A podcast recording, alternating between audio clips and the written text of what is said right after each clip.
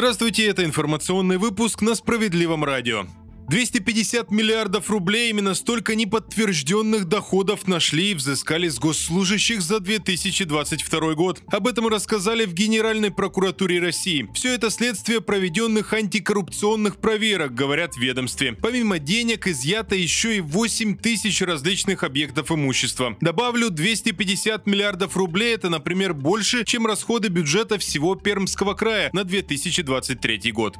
Штрафы до 30 тысяч рублей предлагают ввести для электросамокатчиков. Планами по внесению наказаний для водителей электросамокатов в Кодекс об административных правонарушениях поделились в Министерстве транспорта. На так называемые средства индивидуальной мобильности уже распространяются ограничения скорости. Кроме того, пользователи таких транспортных средств должны слезать с них при движении по пешеходному переходу. Правда, формулировки правил весьма расплывчаты, чем и пользуются владельцы электросамокатов, например. Они часто становятся нарушителями ПДД, да их количество постоянно растет. Эксперты и некоторые чиновники уверены, что следить за электросамокатчиками и наказывать их, если будет повод, нужно по всей строгости, как и автомобилистов.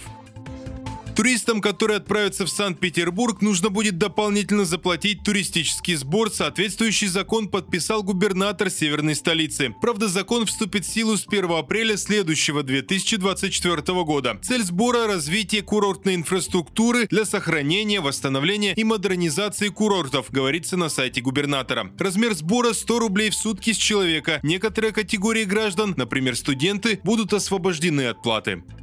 Выпуск продолжат новости Центра защиты прав граждан. Наши специалисты помогли жительнице Волгограда добиться компенсации за серьезные травмы. Вера Ивановна ехала на одном из городских автобусов. На остановке женщина решила выйти, но тут дверь резко захлопнулась, ее буквально вытолкнуло на улицу. Она упала на асфальт, сильно стукнулась головой и спиной. Веру Ивановну увезли в больницу. Там ей диагностировали закрытую черепно-мозговую травму, сотрясение головного мозга, ушибы мягкие ткани головы, левого локтевого сустава, поясницы, больницы и различные переломы. Придя в себя после пережитого стресса, потерпевшая решила взыскать с автоперевозчика деньги за материальный и моральный ущерб и обратилась в Центр защиты прав граждан. Наши юристы составили исковое заявление в суд, приложили к нему медицинские справки, рецепты врачей, чеки за лекарства, а также отстаивали интересы заявительницы на заседании. Это принесло свои результаты. Волгоградское областное пассажирское автотранспортное предприятие номер 7 обязали выплатить женщине 42 тысячи рублей. Это затраты на лечение и компенсация морального вреда. На этом пока все. В студии работал Захар Письменных. Не переключайтесь.